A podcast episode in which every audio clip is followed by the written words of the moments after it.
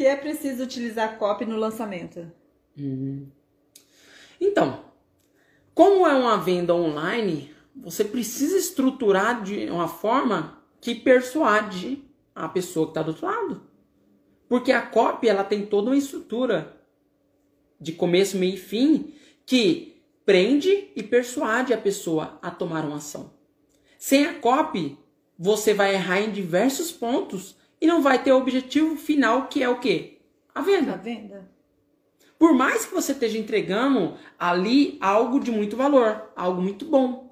Mas se você não seguir uma estrutura que realmente é, prenda ela do início ao fim e que demonstre que ela está tendo uma clara vantagem, você vai é, simplesmente jogar dinheiro fora.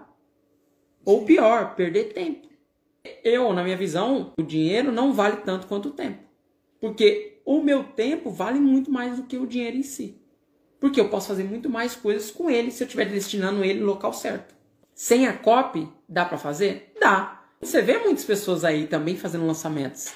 E você vê claramente que ela não tem uma estrutura de uma copy. Você viu que a pessoa olhou ali, ah, estão fazendo isso e isso. E acham que somente seguir aquilo ali vai dar certo. Só que não. Que nem a estrutura do protocolo 1 é diferente.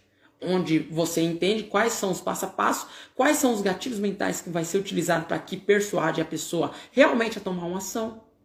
Tudo faz diferença.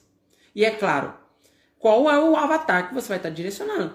Porque não adianta nada você estar tá com a copy bem estruturada se não tiver direcionado para a pessoa certa.